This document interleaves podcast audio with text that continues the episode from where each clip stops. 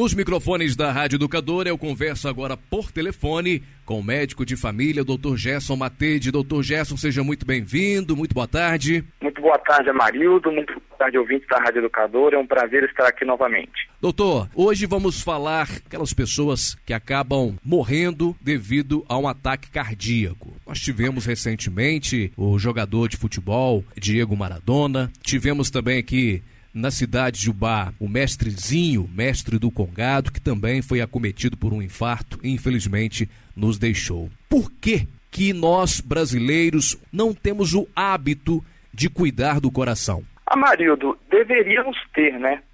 É, acaba que são hábitos que se, se tornassem cada vez mais dentro do nosso cotidiano, de forma simples, poderíamos evitar uma série de, de doenças cardiovasculares, entre elas o infarto, que é isoladamente a principal causa de morte do ser humano, em especial no Brasil. Algumas medidas simples evitaríamos é, a tão alta pelo infarto e pelos doenças gerais, que seria o AVC junto com o infarto, o tromboembolismo pulmonar, né, as trombas gerais, que causam 350 mil mortes por ano no Brasil.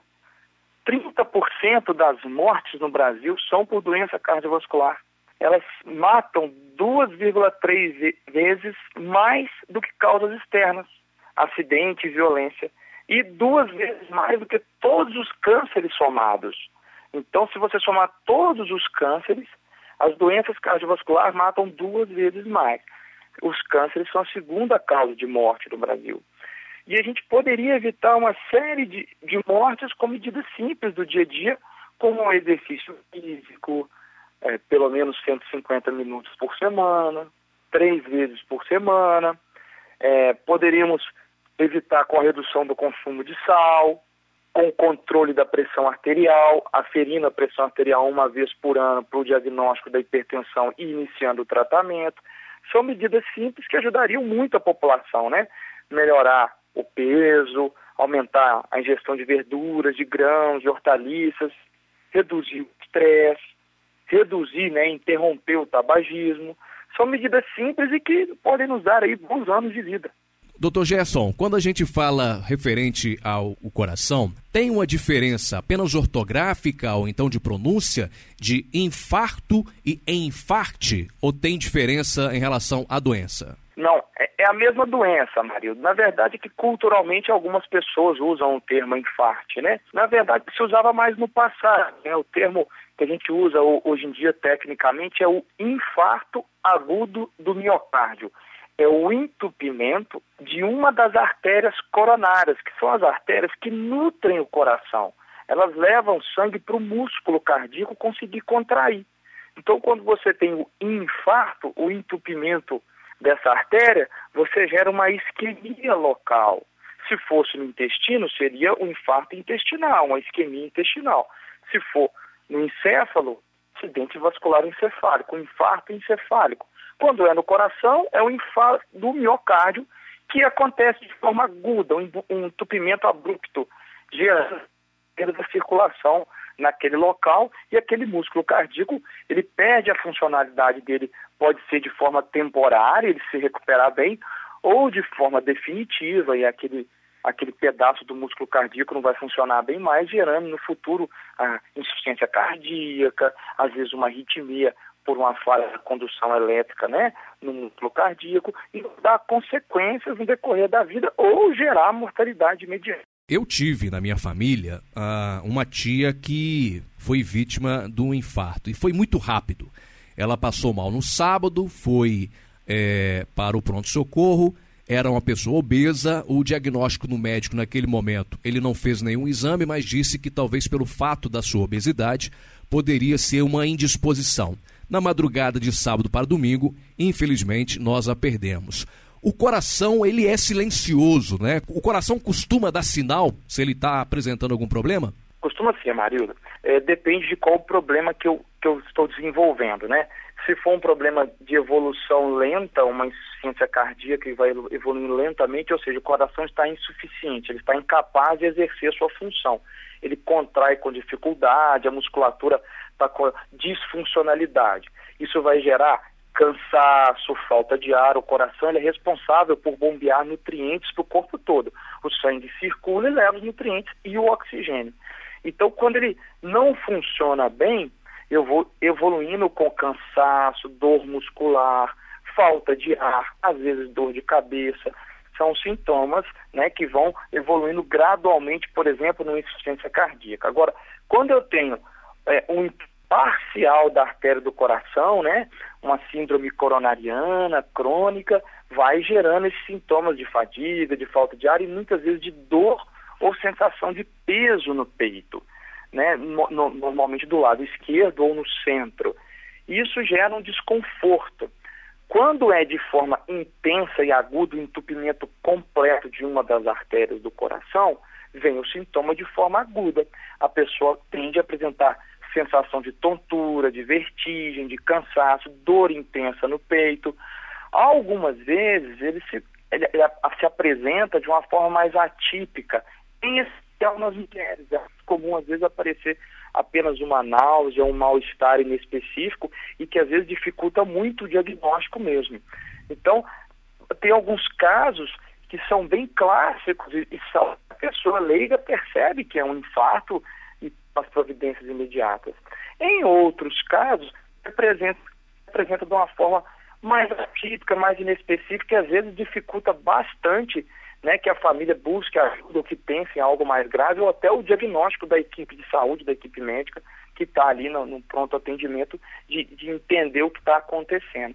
Então, são às vezes, se é uma arritmia cardíaca, uma condução incorreta da atividade elétrica do coração, também gera palpitação, desaceleração do coração ou aceleração do coração. Pode gerar sudorese tanto no infarto quanto na arritmia, pode gerar um desmaio, né, por perda de, de consciência, por falta de, de oxigenação cerebral. Então tem diversas formas do infarto se apresentar, mas tipicamente tende a ser mais com um desconforto torácico e um cansaço ou uma dor ou uma falta de ar, ou tudo isso junto. Em relação à idade, os adultos são mais é, é, propícios a desenvolver um problema cardíaco, as crianças também, ou isso independe muito? Um, uma questão, é, se o meu pai, por exemplo, tem um problema de coração, eu posso também geneticamente vir a desenvolver esta questão, esse problema de saúde, o mesmo problema de saúde? Amarildo, é, o decorrer da idade, o passar do tempo, aumenta os fatores de risco. Então, aumenta a incidência de, de doenças ou afecções que podem gerar mais mortalidade por infarto, né? Como a gente disse, a hipertensão arterial, o diabetes, o sobrepeso, às vezes o sedentarismo, né, com o passar dos anos também ele vai ele, por, por, dificuldades motoras, são causas que aumentam o infarto. E o passar da idade aumenta essas causas, além do envelhecimento celular natural, né? E sem, a, a genética é importante. Quase todos nós vamos ter casos de doenças cardiovasculares na família. Por quê? Porque é a principal causa de morte do ser humano. Então, todas as famílias vão ter sim uma incidência de algum tipo de morte por doença cardiovascular. A gente tem que ficar muito atento quando essas mortes na família ocorrem cedo, abaixo dos 65, abaixo dos 60 anos, em especial abaixo dos 50 anos, para que a gente fique atento se aquela pessoa que teve uma mortalidade na família por infarto, teve a morte por infarto, ela tinha menos de 50 anos e não tinha fatores de risco. Ela fugiu do, do habitual, né? Foi um ponto aí fora, da, fora do esperado. E aí a gente fica mais atento para evitar os outros fatores de risco se eu já tenho esse risco familiar, essa genética favorável. Então, é muito prudente reduzir o peso, é, iniciar exercícios físicos, 150 minutos por semana, de reduzir o sal na alimentação, controlar a hipertensão, se existe hipertensão arterial, medir pelo menos uma vez por ano a pressão arterial. Então, esses fatores são mais comuns no decorrer da idade e muito menos na infância. Doutor Gesso, eu particularmente é, sempre realizo um check-up, pelo menos anualmente ou então de dois em dois anos, é, referente ao coração. Ah, o que, que, é a recomendação? Assim como, por exemplo, recomenda-se que a gente procure um dentista uma vez ao ano, deveríamos também procurar um cardiologista uma vez ao ano, no mínimo? Amarildo, a, as diferentes diretrizes e as evidências científicas, elas se divergem bastante aí em relação a isso. é, seria muito interessante que a pessoa visitasse algum médico uma vez por ano, que seja o cardiologista ou o clínico ou algum outro médico que tenha condição de avaliar o risco cardiovascular dela. Claro que se ela tem um risco cardiovascular mais elevado, às vezes ela vai ter que ir ao cardiologista até mais do que uma vez por ano. Risco mais baixo, se ela tem uma vida mais saudável, normalmente o que o cardiologista mais vai fazer é a orientação de hábitos saudáveis, aferir a pressão, o colesterol, o triglicerídeos, né, o perfil lipídico da pessoa vai ser avaliado aí a cada três anos, dependendo da idade da pessoa, em especial acima dos 40 anos. A dosagem da glicose para rastreio do diabetes a cada três anos, dependendo do fator de risco, vai ser anualmente. Então a gente vai, vai variar muito de pessoa para pessoa. Algumas pessoas realmente vão se beneficiar muito da ida uma vez ao ano ou até de seis em seis meses, dependendo do caso. Outras, a necessidade ser menor, a poder ficar um tempo maior desde que esteja realizando os cuidados com a própria saúde, de dormir bem, de reduzir o estresse, de cuidar do exercício físico, cuidar da própria espiritualidade, é, das relações humanas né, que trazem bem-estar, são fatores que também são protetores. Então, é um conjunto de fatores. Às vezes, muito mais do que a ideia do check-up em si. Porque a ideia do check-up, que particularmente eu, doutor Gerson, gosto pouco. Por quê? Porque às vezes eu, dá a entender que eu estou terceirizando a responsabilidade. A partir do momento em que eu fui ao médico e fiz um determinado exame e ele não mostrou alteração, eu estou bem, eu não tenho chance de vir adoecer. Mas eu continuo com sedentarismo, eu não melhoro a alimentação, eu continuo com sobrepeso. Então, na verdade, ir ao médico pode estar sendo um fator mais de risco do que de proteção se eu não estou mudando os meus hábitos. Se eu estou entendendo que aquilo está me protegendo por todo o ano. E, na verdade, aquilo é mais um fator protetor se eu exercer todos os outros, que são esses que a gente citou: redução de peso, diminuir o sedentarismo, aumentar o exercício físico, diminuir o sal, comer mais verduras e legumes. Então, são coisas que andam em conjunto, a gente tem que sempre lembrar da nossa autorresponsabilidade autocuidado, da nossa consciência corporal. Doutor, a família também é muito importante neste momento, principalmente para aquela pessoa que quando descobre que está com um problema de saúde, né? Inclusive, né, no início do, do mês, nós comemoramos aí o Dia Nacional da Família. Qual é a importância da família, é, principalmente para aquela pessoa que está passando por uma dificuldade, por um problema de saúde? Olha só, a, a família é o primeiro espaço nosso de contato com o mundo da maioria das pessoas e vai ser exatamente nesse núcleo que origina a nossa história de vida, e individualmente e como sociedade. Então é o núcleo que nos dá apoio, nos dá apoio para que a gente tenha uma vida saudável, para que a gente tenha tempo para fazer exercício físico, para cuidar da própria saúde. Quando a família alimenta bem em conjunto, fica muito mais fácil de um diabético conseguir controlar a sua alimentação e todos saem é, beneficiando com aquela alimentação saudável. É, quando a família tem uma doença familiar que mais de uma pessoa apresenta, é aquele núcleo que vai tomar medidas e atitudes de mudanças de conhecimento para dar continuidade. E, e, faz parte do ciclo de vida familiar diferentes fases de evolução nossa. E as diferentes fases vão apresentar, inclusive, diferentes adoecimentos ou diferentes estresses que podem gerar aí tanto conflitos familiares que aumentam a incidência de infarto, aumentam a incidência de doenças gerais, o indivíduo se cuida menos em função daquele estresse da família.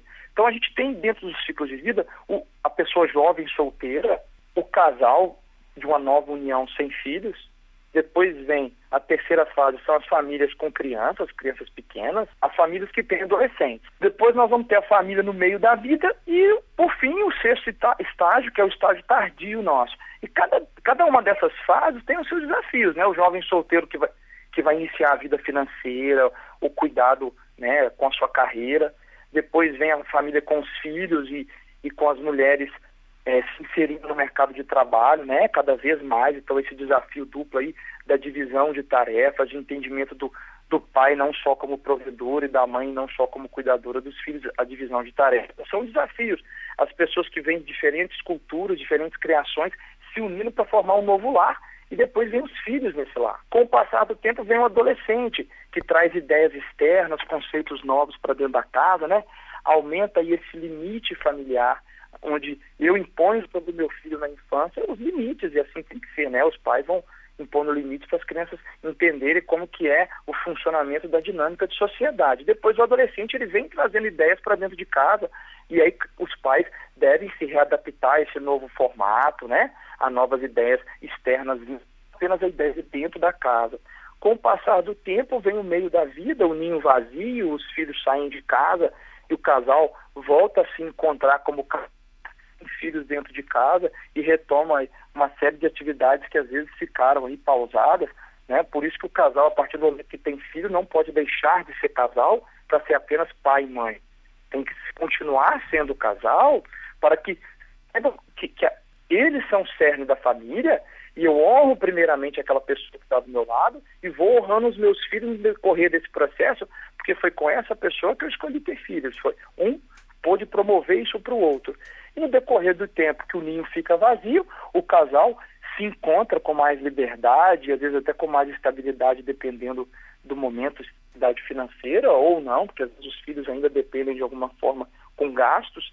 São momentos que a gente tem que se planejar para isso, já prevendo esses estresses que podem acontecer, inclusive no ciclo tardio, no final da vida, onde vem mais adoecimentos, inclusive as doenças cardiovasculares em que às vezes você vai ter duas pessoas com idade avançada e uma cuidando da outra.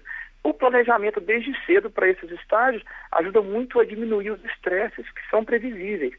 A gente já se planeja para isso. Doutor Gerson, quando a gente fala da família, o senhor citou aí, nós temos vários tipos de família, né? Quando eu falo vários tipos, vários tipos de formação. É, e principalmente no, no, no século XXI, é, definir família como pai, mãe e filhos, há vários formatos de família.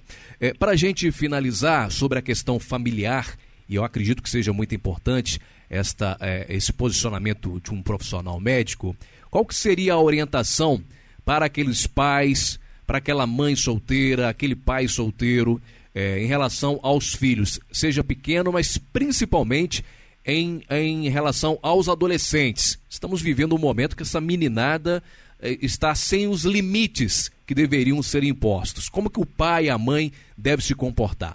Você colocou muito, muito bem, Amarildo. É, nós temos no decorrer da, da evolução da espécie humana e como sociedade, as, as formatações de sociedade definem as formatações de família. E você definiu o que é uma família, seja na medicina, seja no direito, de, de forma jurídica, a gente não consegue a família é o, é o laço consanguíneo ou a família quem me cria? A família quem me sustenta? Para um morador de rua, que ele tem como companhia um cão, que ele divide a comida, aquele cão é a família dele, é quem dá a ele carinho e suporte em algum momento. Se eu tenho uma família constituída, pai, mãe, a família nuclear, que a gente diria típica, né, que a gente imagina na cabeça, isso é muito restrito e é muito além disso. Que bom que seja muito além disso, porque cada família vai ter a sua forma e a sua dinâmica, com duas mães, dois pais, os avós criando. Cada situação específica não existe a mais certa ou a mais errada, e em todas elas, aquele núcleo que vai gerir o futuro das crianças, o, o, cidadão do futuro. Então eu vou gerir, seja como um pai solteiro, uma mãe solteira, ou como pais divorciados, o limite é uma das, das melhores formas de amor que os pais ou quem é responsável pelo cuidado daquela criança, daquele adolescente, uma das melhores formas de amor é o limite. Eu dou carinho, eu dou voz, eu respeito as vontades, mas sempre mostrando quais são os limites de sociedade. O meu, o meu limite vai onde inicia o do outro. Então eu tenho as minhas funções sociais, seja como profissão ou seja como cidadão. Eu tenho os meus deveres e os meus direitos. E ensinar isso às crianças e adolescentes reduz muito o medo delas no futuro, a ansiedade delas no futuro para enfrentar o mundo e principalmente vai dar muita segurança para essas crianças. Aumenta a chance dessas crianças, desses adolescentes serem felizes no futuro. O falar não no momento correto, ajuda muito que essas crianças desenvolvam a autoestima, a autonomia, a própria psicologia, a própria psique, para que essas crianças desenvolvam como adultos saudáveis, independentes, que saibam respeitar os limites dos outros e, em especial, que sejam felizes. Então, temos sim que sempre eh, observar o que as novas gerações nos ensinam, o que eles trazem como conhecimento, mas devemos sim sempre passar para eles o conhecimento de limite, de deveres e de direitos. Doutor Gerson Matede, mais uma vez, nosso muito obrigado sua participação conosco aqui no Jornal Em Dia com Notícia. Para o senhor, um excelente fim de semana. Até o próximo sábado. Eu que agradeço a Marildo e aos ouvintes e à Rádio Educadora pela oportunidade de participar. Muito obrigado e espero que tenha sido produtivo para as famílias.